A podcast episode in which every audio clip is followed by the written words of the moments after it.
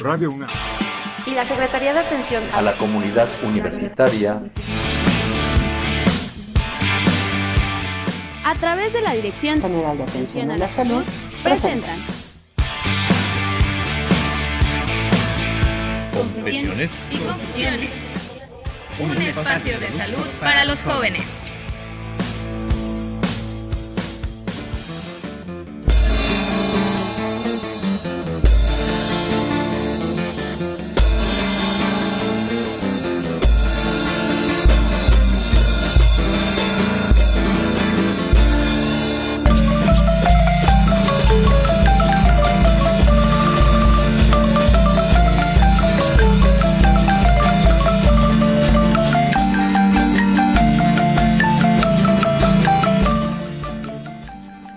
Buenas tardes, estamos aquí con ustedes completamente en vivo en Confesiones y Confusiones. Le agradecemos a don Jesús Ruiz Montaño que siempre nos acompaña en estas tardes de sábado. Fernanda Martínez, ¿cómo estamos? Mi querido Alfredo Pineda, y nos reencontramos esta tarde. Afortunadamente, estimada Fer, le mandamos un cordial saludo a todo el equipo de Confesiones y Confusiones, como el doctor Guillermo Caraballido Cruz. Un gran abrazo, doctor, también a Itzel Hernández. Al licenciado Cuauhtémoc Solís Torres. Y al doctor Francisco Estrafa. Muy buenas tardes. Y bueno, tenemos hoy invitados de lujo para este tema que se relaciona mucho también con la semana de que fue el Día Mundial de la Salud y tomaron el tema, más bien eh, el tema de este año fue eh, diabetes.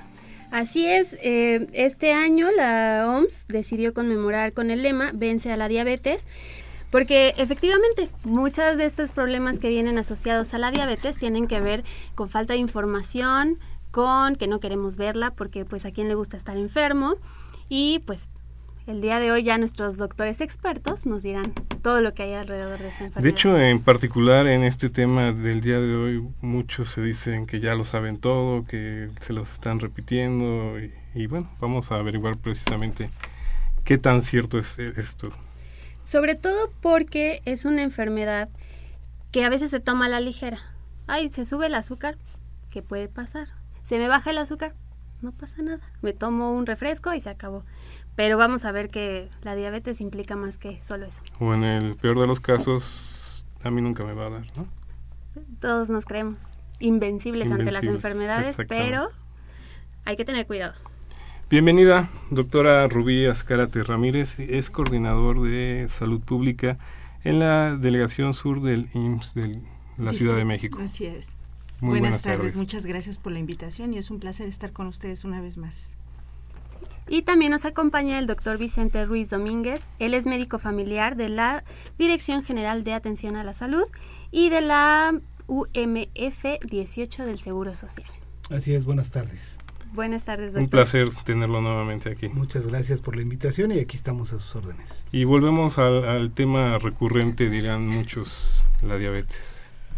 Pues nunca es tan recurrente o podría ser hasta necesario recurrir con frecuencia porque como lo señalaban hace un momento hay cosas que pueden pasar y que decimos que ya tenemos el conocimiento pero todos los días hay algo nuevo y ese algo nuevo implica algunas características que por supuesto el día de hoy desarrollaremos aquí conjuntamente con la doctora Rubí Escarate, algo que para nosotros tiene un alto significado porque finalmente los estudios que se realizan de manera cotidiana implican que no es una receta médica nada más el cambiar una actividad frente a una enfermedad. Me tomo el medicamento y listo. Y ya con eso es suficiente. No es suficiente eso. Hay un, una serie de elementos más que en el desarrollo de la charla del día de hoy vamos a, a platicar, a platicar con todos ustedes. De hecho, yo creo que no tenemos las capacidades ni los recursos, pero si de la última charla que tuvimos al día de hoy hiciéramos un cálculo de cuántas personas más han presentado esta enfermedad,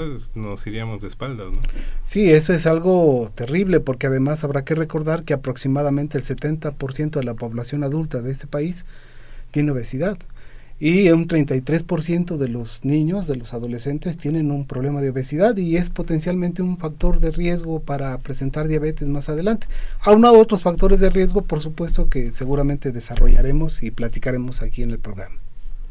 A mí me gustaría iniciar, aunque sí, sí lo hemos dicho recurrentemente, lo escuchamos. Pero es importante. Así es, aclarar, ¿qué es la diabetes? Bueno, partiendo de esa parte, eh, ustedes mencionaron en la introducción a su plática que efectivamente la Organización Mundial de la Salud ahorita está dando un enfoque totalmente preventivo hacia el desarrollo de la diabetes.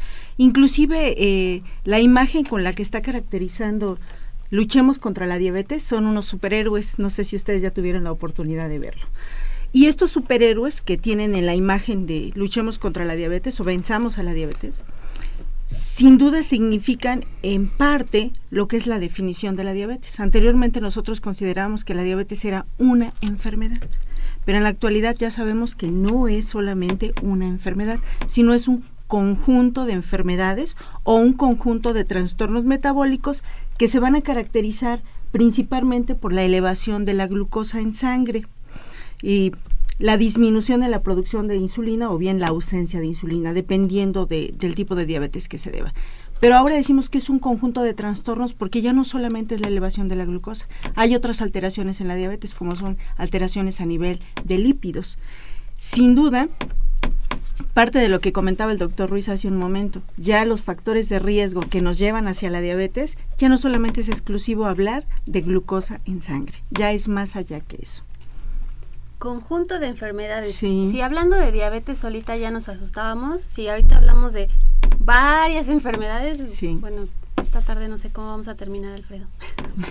Eh, es, es terrible sobre todo porque como lo bien lo marca el doctor Vicente Ruiz, ahora ya se está poniendo atención en los niños inclusive, ¿no? O sea, ya no es un problema como hace algunas décadas se, pensé, se creía o se pensaba, pues bueno, cuando llegue por ahí de los 40, 50 años me empezaré a preocupar de, esta, de este conjunto de enfermedades como nos marca la doctora. Y de hecho, en la actualidad, y bueno, es algo muy importante, anteriormente nosotros le llamábamos eh, acciones preventivas a la salud, que era uno de los marcadores, era la búsqueda intencionada de glucosa elevada en pacientes que no estaban enfermos, pacientes sanos. Doctor Ruiz, ¿nos recuerda la edad en la que se les practicaba la prueba de glucosa a los pacientes? Bueno, inicialmente era a partir de la tercera, cuarta década. 45 años. De los 45 años en adelante. Pero ya no. Y actualmente se ha modificado la estrategia, no nada más en nuestro país, sino a nivel mundial, porque es un problema serio la estimación de la cantidad son varios millones los que en el mundo tenemos el problema de la diabetes y sin embargo hoy se abre la estrategia que incluso a partir de los 20 años se inicia la búsqueda intencionada a través de un tamizaje de los niveles de glucosa. Eso es nada más de los niveles de glucosa. La doctora Rubí hace énfasis en otros, en otros factores como es la medición de las grasas, colesterol, triglicéridos, que también es una parte coadyuvante en la presencia de la enfermedad. Asimismo, aparecen otros elementos que tienen que ver con estas eh, propiedades de la esta gama, llamémosle heterogénea de procesos o trastornos metabólicos que finalmente van a identificarse como diabetes. Y cuando se hacen estos tamizajes, eh, ¿cuáles son los rangos que, ya son peligrosos, digamos, o que ya nos muestran aquí hay problemas de diabetes? Sería bueno mencionar a partir de esto que tenemos eh, una clasificación en la diabetes que nosotros le llamamos diabetes tipo 1, que es en la eh, este tipo de diabetes anteriormente se llamaba diabetes juvenil o diabetes de los niños, que en esta no hay producción de insulina. La diabetes tipo 2, que ahí es donde vamos a entrar con el tamizaje, muy importante, en la cual la, la secreción que tenemos de insulina es deficiente y hay una resistencia a la insulina. Esta es la diabetes de los adultos y saben cuál es lo más grave de esto, que representa el 90% de los pacientes que presentan diabetes tienen la diabetes mellitus tipo 2. El otro es diabetes gestacional que se presenta en el embarazo y hay otro tipo de diabetes que monogénica y por otro tipo de cosas. En la diabetes mellitus tipo 2, que es en la que nosotros vamos a enfocar nuestras acciones, es importante mencionar que es preventivo. Nosotros lo podemos prevenir. Es decir, todos los factores de riesgo que nos llevan a desarrollar diabetes son ocasionados por nosotros mismos, por nuestros hábitos la carga genética en realidad aquí sí tiene peso, pero no el que nosotros creeríamos. Sino, o sea, no es conformarse porque pues nací con estos genes y ahora me, no. me toca. No. Y hablando de los criterios diagnósticos que usted nos mencionaba, ¿cuáles son los rangos? Tenemos cuatro diferentes que son muy importantes. El número uno es la glucosa en ayuno, es decir, con más de ocho horas de ayuno, una glucosa por arriba de 126 miligramos por decilitro. El otro se llama prueba de tolerancia a la glucosa, en la cual se le da a tomar al individuo 75 gramos de glucosa y dos horas después se le toma una medición de sangre y se considera diabético si es por arriba de 200 miligramos por decilitro. Y tenemos una tercera que nosotros le llamamos prueba de oro gol estándar, que se llama hemoglobina glucosilada. Esta prueba, sin duda alguna, es de las más importantes que tenemos en la actualidad porque nos guiaremos por el lema del doctor House. Muchos de los pacientes mienten. Entonces, cuando la gente sabe que tiene predisposición a la diabetes, que tiene malos hábitos de alimentación o tiene pues malos hábitos de, de, lo todo, en general. en general, nos mentimos a nosotros mismos y decimos, mañana voy a tener un laboratorio, así es que no voy a cenar, no voy a comer y hacen dieta. Entonces, esta prueba que se llama hemoglobina glucosilada es muy buena. ¿Por qué? Porque nos dice los niveles de glucosa en un lapso de 90 días. Entonces, no Fíjense, manera. no hay manera de mentir. Y cuando el rango se encuentra por arriba de 6.5, nosotros decimos que el paciente es diabético. Y hay un cuarto criterio, que es una glucosa al azar, es decir, en cualquier hora del día, no importa, mayor de 200 miligramos y síntomas de diabetes mellitus. Este, ¿Qué les parece si vamos a una breve pausa y regresamos con ustedes aquí a Confesiones y Confusiones? Les recordamos, estamos en el 5536 8989. Todos sus comentarios pueden pasar aquí a cabina directamente.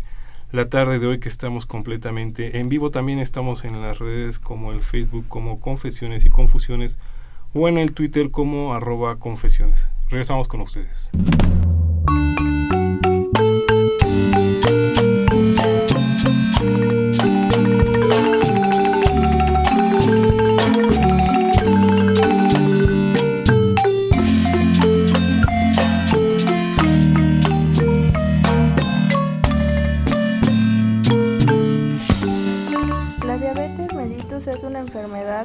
Produce cuando el páncreas no puede fabricar insulina suficiente o cuando ésta no logra actuar en el organismo porque las células no responden a su estímulo. El 95% de la población con diabetes padece diabetes mellitus tipo 2, que por lo general la adquieren personas mayores de los 40 años de edad, son pacientes obesos y sedentarios. Si padeces diabetes, tienes dos veces más posibilidades de desarrollar enfermedades de las encías, por lo que es importante tener un buen cuidado de tus dientes y encías al hacerte chequeos dentales cada seis meses. Si no se cuenta con un dentista familiar o un seguro dental, una escuela dental en tu área puede ser un gran recurso. Si los niveles de glucosa en sangre son escasamente controlados, tienes más posibilidades de desarrollar enfermedad de las encías tales como gingivitis o periodontitis y perder más dientes que una persona no diabética. Como todas las infecciones, la enfermedad en encías puede ser un factor de un aumento de glucosa en sangre y puede hacer a la diabetes más difícil de controlar. Es importante que como paciente diabético mantengas el control de glucosa en sangre y visites periódicamente a tu odontólogo para provocar menos daños a tu boca. Soy Rosario López Cruz de la carrera de cirujano dentista. Confusiones y confusiones. Escríbenos tus dudas, comentarios o sugerencias a confesiones@unam.mx o comunícate con nosotros en vivo al 55 36 89 89. En un momento continuamos.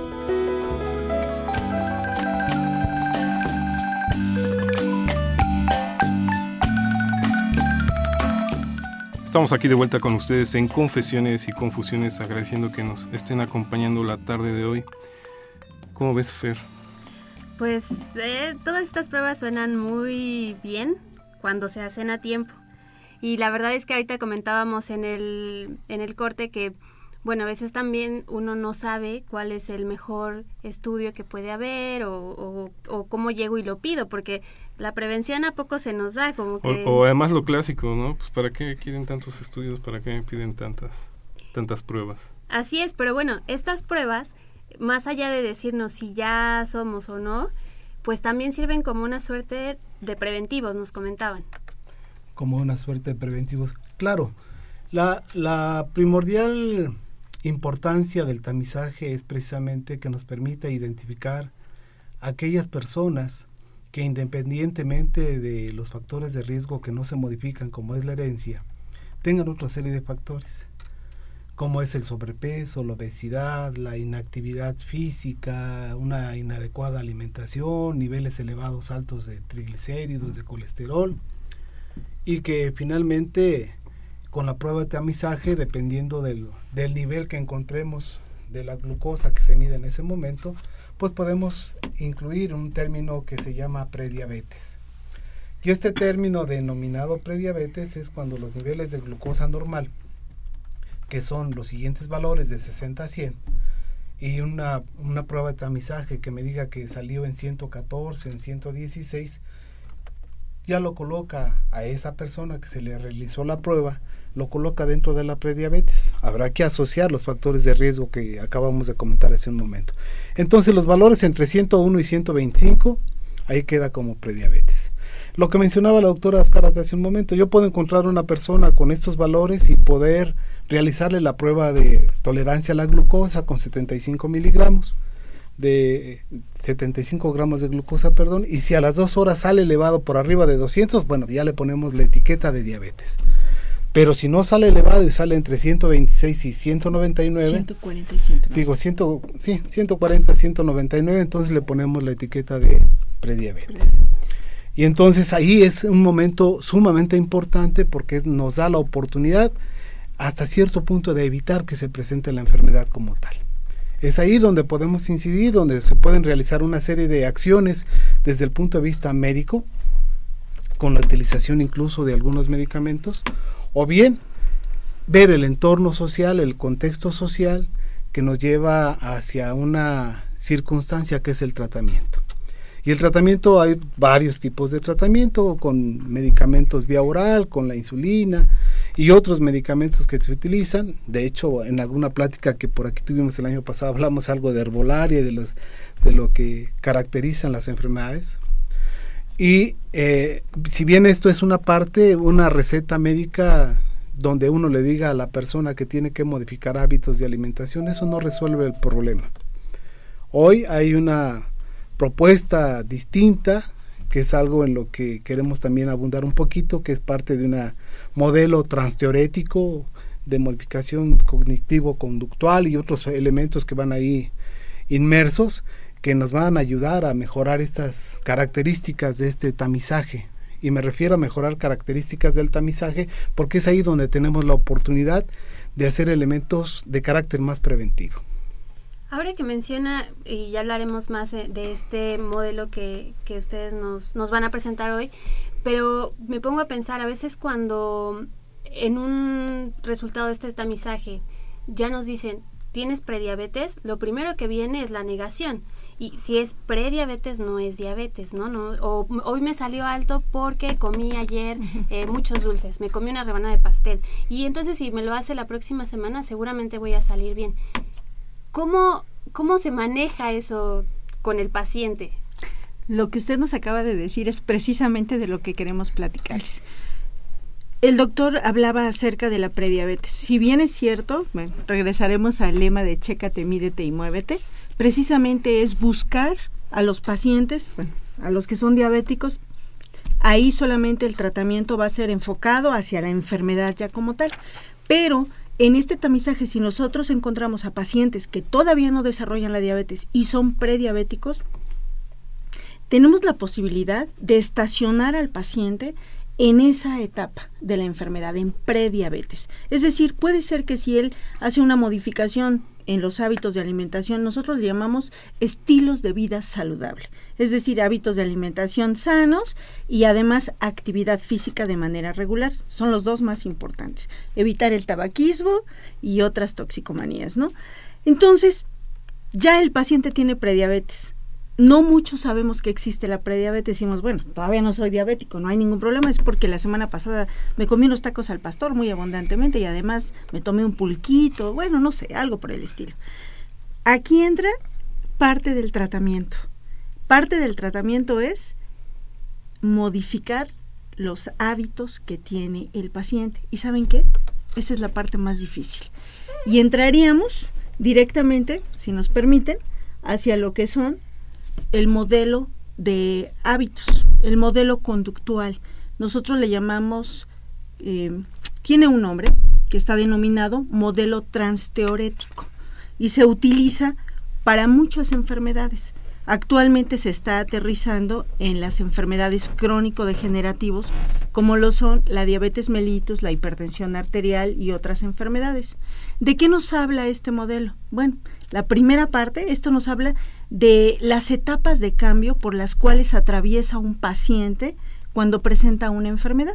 Y usted nos acaba de decir la primera etapa, la resistencia. La resistencia y la negación, pero no solamente para diabetes mellitus, para cualquier enfermedad.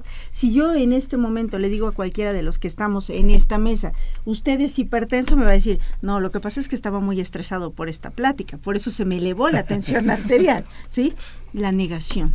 O bien, usted está obeso, no, no, un momento. Lo que sucede es que en los últimos meses he tenido mucho trabajo y no he podido hacer actividad física, tengo un poquito de kilos de más. Eso es negación, no aceptación. Las etapas del cambio que esta teoría se propuso, doctor Ruiz, ¿nos puede platicar un poquito de esto? ¿Cuándo fue?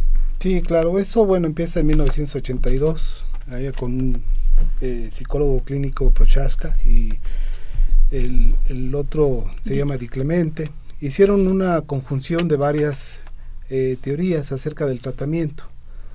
Esta conjunción eh, revisaron ellos que cada una por separado pues, no resolvía la problemática de las personas.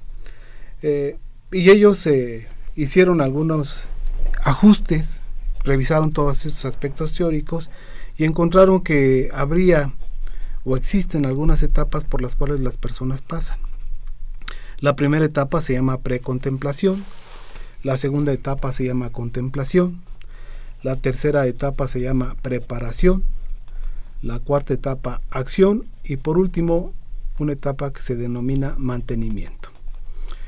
Esta, estas etapas van seguidas unas de otras, pero eh, también existe el riesgo de lo que se denomina recaída. Y por supuesto que bajo estas características de este modelo transteorético, ya se ha escrito pues desde 1982 a la fecha pues no son más que 33 años, no es 36 años más o menos en lo que se ha, eh, se ha aplicado para problemas de alcoholismo, de tabaquismo, de sedentarismo, de problemas cardiovasculares, es decir, ya hay una aplicación clínica de estas de esta de este modelo transteorético y lo más interesante es lo que mencionaban hace un rato, el, primer principio que cae cuando uno en la consulta se encuentra con un paciente y al cual uno le dice, pues sabe qué, que tenemos un problema, es usted diabético o es usted prediabético, lo primero es negarlo. Y a veces nos dicen, seguramente el laboratorio se equivocó porque eso no, eso yo no, yo no puedo tener eso, ¿no? Y ese es un duelo el cual él vive el, el, paciente porque finalmente la otra parte que piensa es que me voy a morir. Son los dos, los dos elementos, negar y luego pensar en la muerte. Bajo esas características entonces podríamos ir ampliando las características de lo que es la precontemplación. Porque dentro de la precontemplación de, de este modelo existe una fase en la cual efectivamente el paciente niega es una resistencia al conocimiento de que tiene, de que es portador de una enfermedad. Y bajo ese rubro entonces aparecen otros elementos que hay que irlos identificando. Hay que irlos identificando porque conocer sus características culturales, sus características educativas, sus características económicas, el tipo de familia al que pertenece, es decir, el, el, el bagaje del conocimiento hay que llevarlo hacia atrás del paciente. Y hacia atrás del paciente me refiero a conocer su, su entorno social y familiar para poder buscar cuáles son las características de cómo poder ayudarlo en estos, en estos momentos en el cual nosotros le hemos dado el diagnóstico de que es diabético o de que es prediabético. Híjoles, doctor, pues ya, como dice, si a uno le dicen eres diabético, ya desde ahí se, se le viene el mundo encima. Vamos a relajarnos un poquito. Vamos a un, a un corte, vamos, los seguimos eh, invitando para que estén aquí con nosotros al 5536 8989. Antes de irnos al corte, vamos a leer rápidamente algunas llamadas que hay por ahí y este continuaremos con ustedes. Dice la señora Hernández de la colonia Patlaco, ¿cada cuándo se puede uno hacer el chequeo para saber si se tiene diabetes? Perfecto. El señor Mario García de la colonia Jusco le preocupa saber si puede tomar la pastilla azul por la falta de apetito sexual debido a sus alzas de azúcar. ¿Por ahí hay alguna otra llamada? Jaime Luna, de la colonia 20 de noviembre, dice, los síntomas principales para saber si se tiene diabetes son... Pues este, vamos a este breve corte y regresamos para, para entrar con, con estas preguntas de lleno. Le mandamos también vía Facebook un saludo a Misael Domínguez y a Carlos Oropa. Regresamos aquí con ustedes a Confesiones y Confusiones.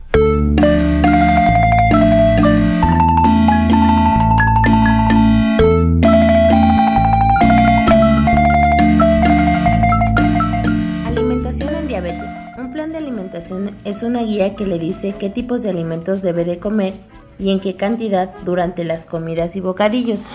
El plan debe de amoldarse a su horario, hábitos de alimentación y también a una adecuada actividad física acostumbrada para ayudar a controlar mejor su nivel de glucosa en la sangre, presión arterial y colesterol, además de mantener el peso apropiado. La persona con diabetes debe de prestar particular atención para asegurarse de que exista un equilibrio entre sus alimentos, su insulina, medicamentos orales, ejercicio y ayudar a controlar su nivel de glucosa. Con esto ayudamos a todas las personas diabéticas a mantener un buen cuidado de alimentación saludable. Soy la licenciada en Enfermería Obstetricia Saray Villalobos San Luis. Y confusiones. Escríbenos tus dudas, comentarios o sugerencias a confesiones@unam.mx o comunícate con nosotros en vivo al 55 36 89 89. En un momento continuamos.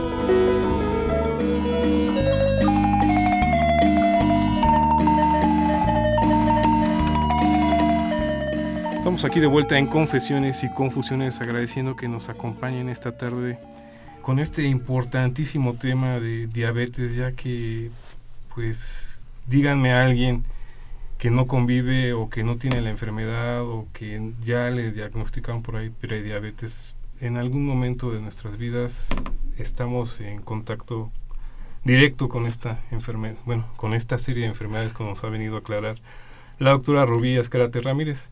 Pero tenemos por ahí algunas llamadas telefónicas al 55 36 8989. Para responder a la pregunta de Jaime Luna, tenemos varios síntomas que pueden ser importantes resaltar. Ah, la pregunta si está Claro, es los síntomas principales para saber si se tiene diabetes. Entonces, hay cuatro característicos que es tener mucha sed, ir muchas veces al baño, tener mucha hambre y perder peso. Pero hay otros que también son importante recalcarlos, como el ser pacientes obesos, que tengan resequedad en la boca constante, que tengan infecciones de vías urinarias frecuentes y bueno, que también se cuente con familiares diabéticos. Eso es muy muy importante porque también la carga genética es un factor que puede predisponer a, a estas personas. Bueno, como lo menciona el compañero, este, del punto de vista odontológico, pues tiene, se empieza a notar una inflamación de encías y formación de sarro por lo que, por la falta de salivación que hay. Es, mm, también la formación de caries y, la pérdida de dientes. Eh, doctores, si gustan ahondar. Las características de los síntomas de la diabetes en cada paciente son diferentes y no se pueden presentar de la misma forma. Sin embargo, estas son las más comunes, pero hay otros pacientes que pueden desarrollar o acuden a la consulta, como lo mencionaba la doctora, por infecciones frecuentes en dientes. Y hay otros también, infecciones de vías urinarias y en mujeres infecciones vaginales frecuentes de difícil tratamiento. Y hay otra a la que no le ponemos atención, los hongos en las uñas. Cuando son persistentes y abundantes, hay que hacer una prueba de glucosa, porque los pacientes que presentan diabetes, en un gran porcentaje, presentan infecciones, micosis, y no solamente en uñas, sino en otras partes del cuerpo. Entonces son de las más frecuentes. Sin embargo, pueden aparecer cualquier otra. Contestamos. Este, las otras preguntas las leemos rápidamente, por favor. Mm, al señor Mario García le preocupa saber si puede tomar la pastilla azul por la falta de apetito sexual debido a sus salsas de azúcar. Bueno, eh, buenas tardes. Qué buena pregunta realiza, pero aquí hay un contexto que es en el que vamos a platicar un momentito más hacia adelante y que tiene que ver con el control de la enfermedad. El control de la enfermedad no es nada más el control de la glucosa. Hay otros factores, como hemos mencionado aquí, los niveles de glucosa, los niveles de colesterol, de triglicéridos, de alta densidad, de baja densidad. Todos estos elementos tienen que ver con un adecuado control, porque precisamente la falta de control de la enfermedad hace que existan algunos trastornos microangiovasculares que son los que en este sentido desde el punto de vista sexual repercute con una disminución de la virilidad, de la virilidad o bien lo que se llama disfunción sexual. En consecuencia, si tiene niveles altos de glucosa y toma la pastillita azul, a lo mejor logra una adecuada momentánea erección, pero no es, ese, no es esa la situación. Tiene otro componente que tiene que ver el componente no nada más alimenticio, hay que tener una adecuada alimentación y hay que hacer algo de actividad física. Y además, la pastillita azul no suple el contexto erótico de la relación sexual, es decir, es toda una gama de elementos que llevan al uso. Y si se acompaña o no la enfermedad de la diabetes con hipertensión arterial. Porque si utiliza medicamentos para el control que contienen nitritos, eh, puede ser riesgoso utilizar la pastillita azul. De tal manera que, bueno, antes de poder tomar la pastillita azul sería conveniente, si no tiene hipertensión o no tiene alguna enfermedad cardiovascular, acudir con el médico para que el médico, bajo la prescripción y las características del control de su enfermedad, pues se le pueda prescribir. Sí se la puede tomar, pero hay que evaluar cómo se encuentra controlada la enfermedad o no. Eh, la señora Hernández, ¿cada cuándo se puede uno hacer el chequeo para saber si tiene diabetes? Perfecto. Individuo mayor de 20 años, a partir de los 20 años se realiza y si la prueba es normal, es decir, glucosa menor de 100, se realiza tres años después, es decir, cada tres años si las cifras son normales. Pero si eh, una persona mayor de 20 años se realiza una prueba de glucosa y sale entre 100 y 125, que es prediabetes, la prueba se la tiene que estar haciendo cada año. Pues le estamos agradeciendo que estén con nosotros en el 55 36 8989. Les recordamos rápidamente, están acompañándonos esta tarde por ese medio Saraí Villalobos, Jonathan Abraham García, eh, Rosario, perdón, Rosario López y Daniel Mian. Continuemos con el tema. Sí, pues muchas de estas respuestas me lleva también a preguntar un poco más ya sobre esta parte de, de las etapas de cambio que incluyen a cómo ajustar una vez que ya se tiene o el diagnóstico de prediabetes o diabetes pues todo el tratamiento que se tiene que llevar a cabo precisamente en el caso de diabetes importantísimo para frenar la enfermedad.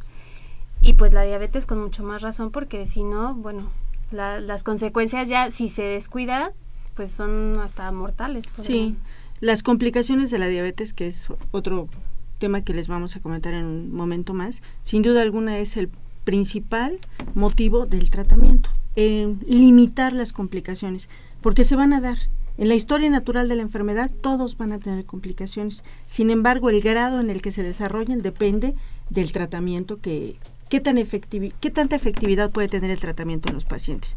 En esto de las etapas del cambio hablamos de la primera, que es la precontemplación en que el individuo no percibe la enfermedad, no asimila el riesgo que tiene la enfermedad, es decir, eh, puedo tener diabetes, pero a mí no me va a pasar nada. Es más, mi vecino se murió, pero a mí no me va a pasar. O a él le cortaron la pierna, pero a mí no me la van a cortar. A mí no me va a pasar. Es más, solo me salió elevada una vez la glucosa. No percibimos el riesgo como tal. Hay una negación y resistencia completa a aceptar la enfermedad. Y les voy a decir ahorita algo muy grave de esto. Y la otra etapa, la que sigue, se llama contemplación. Y en la contemplación sabemos que podemos tener la enfermedad, percibimos el riesgo, pero no hacemos nada nos quedamos ahí, seguimos en esa misma eh, inercia de decir, bueno, pues sí la tengo, soy diabético y qué, no, no va a pasar absolutamente nada. Les doy este eh, el dato más escalofriante, el 80% de los pacientes se encuentran en estas dos etapas, en contemplación y en precontemplación. Eso es algo que ya está documentado bibliográficamente. ¿Y saben cuál es la, la manera de representarlo? Que en nuestro país la primera causa de mortalidad es diabetes mellitus. Bueno, se va peleando con enfermedades cardiovasculares, de repente una está primero y la otra está después. Principal causa de amputación en el país, diabetes mellitus. Principal causa de ceguera de México, diabetes mellitus. Principal causa de sustitución renal es trasplante, bueno, no trasplante, perdón, diálisis peritoneal, tratamiento sustitutivo renal, diabetes mellitus. Principal causa de invalidez en individuos en edad productiva, es decir, gente joven, diabetes mellitus. ¿Por qué pasa esto si es una enfermedad prevenible? Pues porque los individuos no estamos conscientes del riesgo. Y aquí la relacionada con la pregunta que le hicieron al doctor hace un momento, principal causa de disfunción eréctil, diabetes mellitus. Entonces, el individuo, el 80% de los pacientes no aceptan la enfermedad o si bien ya la aceptaron y saben que son diabéticos, no están haciendo nada para hacer algo es positivo por la enfermedad. La siguiente etapa en la que, en la rueda del cambio, precontemplación y contemplación, la que sigue y nos decía el doctor Ruiz, se llama preparación. Preparación o determinación, es decir, los individuos, fíjense, esta, esta es una etapa muy interesante. Ya aceptaron su enfermedad, ya están conscientes del riesgo y ahora quieren hacer algo para modificar los estilos de vida que tienen o bien para disminuir los riesgos que tienen pero en la preparación nos podemos llevar mucho tiempo. Eh, un escritor muy famoso que se llama Mark Twain decía que es muy fácil dejar de fumar. Él lo ha intentado más de mil, lo había intentado más de mil veces, ¿no? Pues sí, todos decimos, prometo que voy a hacer ejercicio y lo voy a hacer, pero nos quedamos ahí. Simplemente no nos podemos mover. La siguiente etapa se llama acción. Ya el individuo sabe que tiene la enfermedad, está consciente de los riesgos, ya hizo un plan para modificar sus estilos de vida y ya lo está haciendo, es decir, ya se va a caminar 30 minutos diarios, está disminuyendo su ingesta de carbohidratos, etcétera, etcétera. Pero solamente el 4% de los pacientes se encuentran en esta etapa. Entonces ahorita, fíjense, lo importante de esta etapa es lo siguiente nosotros pensamos, toda la gente que está en el sector salud, que la mayor parte de los pacientes se encuentra en la acción, es decir, que ya están listos para hacer un cambio. Y por eso decimos, ah, mire, esta es una dieta baja en, en azúcar y esta es una dieta baja en sal y va usted a hacer 30 minutos de ejercicio todos los días, porque nosotros asumimos que el paciente ya está en acción pero les acabo de comentar, el 80% de los pacientes están en las dos etapas primeras, en las que no aceptan la enfermedad y en las que no perciben el riesgo. No están en la etapa de acción en la que ya están dispuestos a hacer algo para su enfermedad. Entonces, ¿qué es lo que sucede? Pues que cuando salen de la consulta tiran la dieta o la dejan por ahí, la dejan olvidada o se compran una elíptica o cualquier otro instrumento. Es que el doctor me quiere matar de hambre y, me quiere matar, ¿cómo, ¿cómo, que quiere que me ponga a hacer ejercicio ahora? O no sabe, yo me siento bien, estoy bien, no, voy a hacerlo. No me pasa nada. Entonces, el tiempo invertido no sirvió. La consulta en realidad no tuvo la efectividad que nosotros pensábamos, porque lo que nosotros estamos dirigiendo, recomendaciones de salud, no son las adecuadas para ese paciente. Hay un contexto biologista en, el proceso de la atención médica. Eh, y está quizás un poco difícil de poder conceptualizar el aspecto biológico. Pero si estamos identificando que los niveles de glucosa se encuentran mal, pues solamente vamos a actuar. O el paciente lo entiende que nada más vamos a modificar los niveles de glucosa. De la misma manera que cuando le decimos, oiga, pues es que tienen los niveles de colesterol hasta arriba, 300, 400. Ah, voy a dejar de comer las carnitas y esto. Pero no pasa de ahí. Es decir, puede ser que identifique el riesgo cuando uno le está mencionando las características de los niveles altos de glucosa, de los niveles altos de colesterol, de triglicéridos, y podemos insinuarle que necesita cambiar algunos hábitos.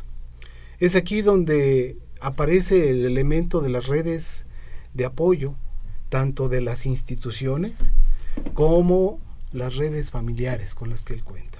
Porque a partir de ello nos pueden servir como un elemento de indicadores del conocimiento. Y digo elementos indicadores del conocimiento porque en, los, en las reuniones de las personas con diabetes, cada uno muestra su, su diferente etapa del conocimiento de la enfermedad podríamos empezar con un grupo de diabéticos y cada uno va asimilando el conocimiento, la educación en torno al conocimiento de su propia enfermedad, pero la asimila de manera diferente. Y es ahí donde existe la obligación del médico o del equipo de salud de identificar en qué parte se encuentra para poder establecer y vencer las resistencias, vencer el cambio a los hábitos en el estilo de vida de la alimentación porque somos un pueblo el cual tiene un reconocimiento por parte de la OMS, no de la OMS, de la UNESCO, ¿no? de la UNESCO, de la somos un pueblo con la eh, intangible de la de los alimentos, no recuerdo la bien. cocina mexicana. La cocina mexicana es un una gran elemento diversidad de di- diversidad de alimentos, ¿no? Pero también habrá que recordar que las comidas rápidas nos han invadido. Y esas comidas rápidas están ricas en altos contenidos de carbohidratos y alto contenido de grasas que no tienen nutrientes. Entonces hace falta también el conocimiento de la calidad de los alimentos y los nutrientes que éstas contienen para poder modificar hábitos. Y eso va en consecuencia como parte del conocimiento. Y esta es parte de la precontemplación, donde existe la obligación por parte de los servidores públicos de poder ayudar, de echar mano de todo este eh, equipo de trabajo que no todos lo tenemos, que no todos contamos con ello. Y además el tiempo en la consulta ese es otro factor de riesgo. El, tiempo que tenemos para dar la consulta, si tienes, eh, por ejemplo, 25, 30 pacientes y los cuales los tienes que atender en 6 horas, pues entonces son 15 minutos casi, casi le tienes que decir, apúrese lo que me tiene que decir, y entonces se pierde el contexto de la identificación de ello. Aunque las instituciones cuentan con trabajo social, cuentan con psicología, cuentan con otros elementos que, de, de los cuales debemos de echar mano para ello. Entonces, por lo que nos dice, es todo un trabajo conjunto, ni Así es el es. paciente únicamente, No. ni es el médico únicamente, sino Todo. instituciones, familia, compañeros, todo un conjunto. Incluso, en este caso, ya lo hemos visto en otros momentos, la publicidad, ¿no? Que, está es. encima de nosotros. Así es. Vamos a ir a un breve corte los seguimos invitando para que se comuniquen al 55 36 89 89. Aprovechen, ya estamos en la recta final del tema del día de hoy, diabetes. Regresamos.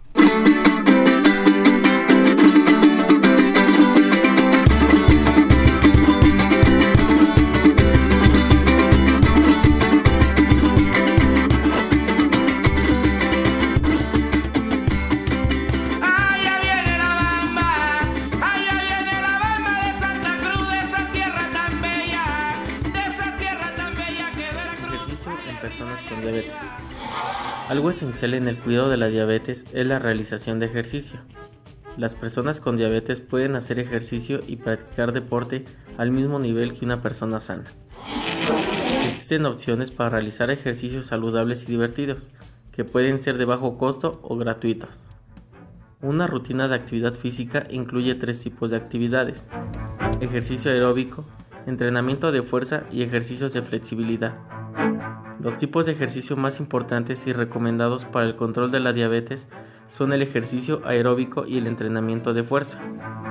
Estos ejercicios nos van a ayudar a mantener la flexibilidad de las articulaciones, evitar la rigidez y reducir la probabilidad de lesiones durante otras actividades.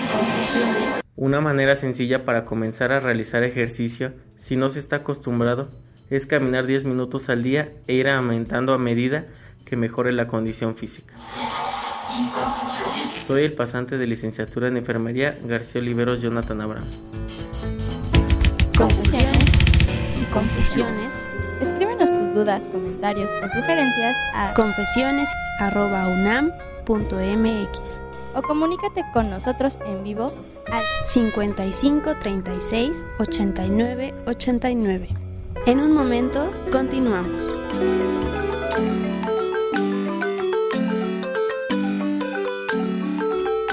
Estamos aquí de vuelta con ustedes en Confesiones y Confusiones, agradeciendo que se estén comunicando al 55 36 8989. Por ahí tenemos alguna llamada telefónica. Bueno, pregunta Raúl González Hernández de Tlanepantla que si es bueno tomar el sustituto de azúcar para contrarrestar lo que es la diabetes. En este caso, pues no, de preferencia es no, ya que ya que a veces pues es mejor acoplarnos a un estilo de vida saludable, lo que es agua simple y nada de azúcar cuando ya se está detectando la enfermedad. Este, también por aquí tenemos alguna participación en el Twitter de Carlos Oropa. Él nos comenta, mi familia del lado materno tiene muchos antecedentes de, de diabetes. Lamentablemente mi familia jamás tuvo precaución en esto. Digo, más- bueno, nos pregunta más- sobre sobre el podcast, eh, donde por programas pasados, eh, felicita al programa del día de hoy, felicita a los, a los invitados. Gracias. Y pues sí, en nuestra página de Facebook, ahí es donde puedes encontrar todos los programas que, que han sido transmitidos. Y si quieres ingresar a, a este canal de videos de YouTube, también nos buscas como Confesiones y Confusiones. También ahí vamos poco a poco subiendo estos audios. Así es, y ya aprovechando esta pregunta, a mí me gustaría también eh, pues abordar un poco el hecho de que eh, parte de estos mitos que, que se generan en, en la enfermedad es, ay, bueno, si tomo azúcar, no me va a dar diabetes. Pero ya la doctora Rubí Azcárate pues nos decía es que no solamente es no tomar azúcar, Claro. hay muchos otros Sí, lo que comentábamos, ya es un conjunto de trastornos metabólicos y bueno, el hecho de tomar un sustituto de azúcar no previene la diabetes. ¿Por qué? Pues porque hacíamos la broma de que muchos, muchas personas tomamos algún eh, refresco light o algo, un suplemento, pero nos comemos una torta de tamal o algo por el estilo. O me Entonces, tomo dos o tres. Exactamente, entonces no sirve. Se- eh, no solamente es la glucosa, tenemos que tener en cuenta eso. El control de la diabetes no solamente tiene que ver con los niveles de glucosa, tiene que ver con el colesterol, con los triglicéridos, con las cifras de tensión arterial, con el tabaquismo, evitar el tabaquismo, hasta medirnos la cintura. Tenemos que tener una circunferencia de cintura establecida para hombres y para mujeres y son varias cosas, no solamente es la glucosa. Tenemos que quitarnos esa idea de que la diabetes, estar bien en, la diabetes es tener la glucosa en niveles normales. De nada sirve que un paciente tenga las cifras de glucosa dentro de parámetros normales, es decir, menos de 130 en ayuno o hemoglobina glucosilada menor de 7. Eso no sirve de nada si el paciente tiene 600 de triglicéridos y 400 de colesterol. El paciente va a tener un infarto. O de nada sirve que el paciente tenga la glucosa perfectamente bien si tiene la presión elevada. La causa principal de muerte en los pacientes diabéticos no es la glucosa. ¿eh? La causa principal son los factores de riesgo cardiovascular, es decir, la tensión arterial, tabaquismo, colesterol, triglicéridos. Esas son las causas que llevan al paciente a la muerte. Entonces, lo más importante y tenemos que hacer entender a la población, en la mañana le comentaba al doctor Ruiz algo que ayer me dijo alguien y que me dejó muy marcado. La inversión más grande en la vida de una persona, ¿saben cuál es? La salud. Pues invertir en nuestros hábitos de alimentación y ejercicio, estilos de vida. Esa es la inversión porque lo, nos, va, nos va a retribuir y es en lo que menos le apostamos. No es como usted nos comentaba hace un momento. Bueno, entonces es un conjunto, es un abordaje integral. Hay un estudio muy interesante donde se hace, fíjense, esto, esto fue impresionante, ¿eh? médicos a los cuales se les da capacitación en diabetes y se les da una capacitación bastante extensa y se comparan contra personas médicos que no han tenido capacitación en diabetes y a los dos se les mide en el tiempo para ver cuál es el desarrollo de los pacientes, es decir, los que tuvieron atención con médicos que están perfectamente bien preparados y con médicos que no estén preparados. ¿Ustedes creen que hubo alguna diferencia? No hubo diferencia. ¿Saben por qué no hubo diferencia? Porque no solamente se trata de que sea el mejor médico y que esté capacitado. Tienen que ver factores del paciente, es decir, si el paciente está en una etapa en la que no va a hacer nada, de nada va a servir que tenga el mejor médico del país si él no modifica sus hábitos de alimentación. Y la otra parte que comentaban ustedes, el ambiente, los medios de comunicación, el tipo de alimentación que se lleva en la familia. La familia es importante. Entonces, es un abordaje integral, es un conjunto de elementos los que determinan la evolución de la enfermedad. Bueno, y qué bueno que hace esa mención, doctora, porque hablaste de algunos de los elementos que conocemos médicamente como metas de control. Así es. Y mencionaste que el estándar de oro es el, la hemoglobina glucosilada. Bueno, habrá que mencionar porque dentro de esa, de esa característica la hemoglobina glucosilada debe ser menor de 7 Así es. para decir que tiene un adecuado control. Y los niveles de glucosa plasmática, es decir, la glucosa que se mide en la sangre, debe ser menor de 130 en aquellas personas o en aquellas personas que ya son diabéticas, un adecuado control debe estar por debajo de 130. Porque antes eh, cometíamos, y digo cometíamos un error que teníamos que llevar al paciente a cifras menores de 100. Y ese es un error craso que no que finalmente los estudios nos han permitido identificar que los valores de glucosa menores de 130 en un paciente diabético está dentro de control. Como le mencionaba también la doctora Rubí, en el sentido de las cifras de tensión arterial, deben ser la sistólica menor de 130 y la diastólica menor de 80. Ahí entramos en otro, en otro elemento. Cifras de colesterol menores de 200, un adecuado control. Triglicéridos menos de 150, también un adecuado control. Y por supuesto hay otros dos elementos que no hemos mencionado, que son el colesterol de alta densidad y de baja densidad. El de alta densidad para los hombres debe ser mayor de 40 y para las mujeres mayor de 50. Y el de baja densidad debe ser menor de 100. Bajo esas características podemos decir que estamos uh, otorgando un adecuado control.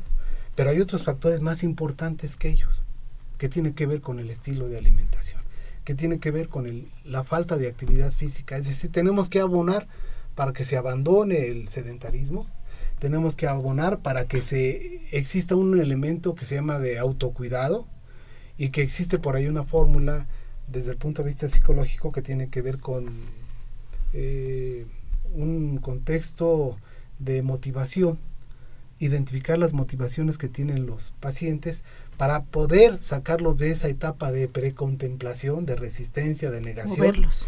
Y hay que darles confianza. Cuando uno logra identificar esos elementos de los logros que ha tenido, por lo menos desde el punto de vista personal, si formó una familia, si se compró un auto, X, ese es un elemento que nos puede ayudar para que motivarlo que dentro de su enfermedad puede lograr también esos aspectos y ayudarlo a que pase de esa etapa de precontemplación a una etapa de contemplación, que seguramente la doctora nos va a ampliar Pues, ese contexto. eh, doctores, me siento mal esta tarde para variar el tiempo, nos está correteando. Estamos pasando a la etapa de cierre.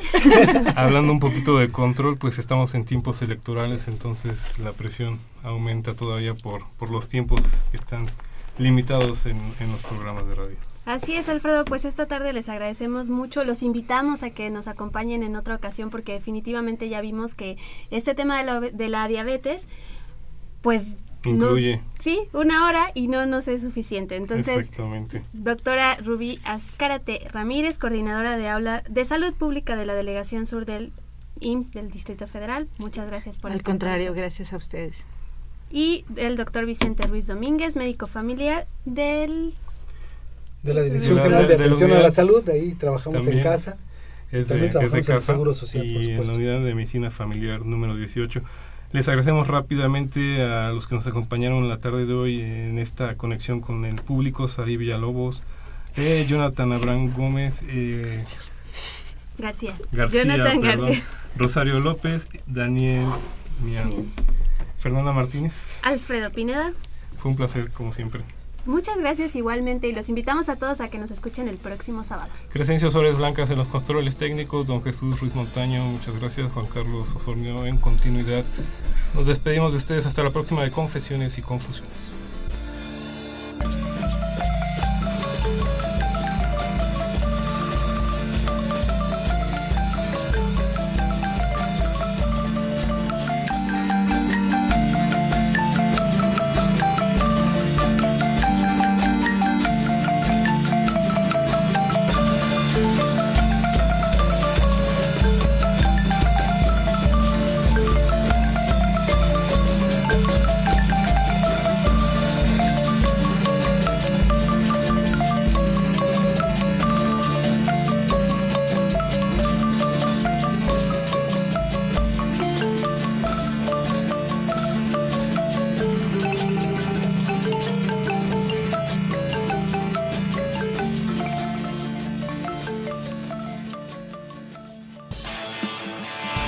Radio UNAM. Y la Secretaría de Atención A la comunidad universitaria. a través de la Dirección General de Atención a la Salud Presentaron Confesiones y Confusiones. Un espacio de salud para los jóvenes.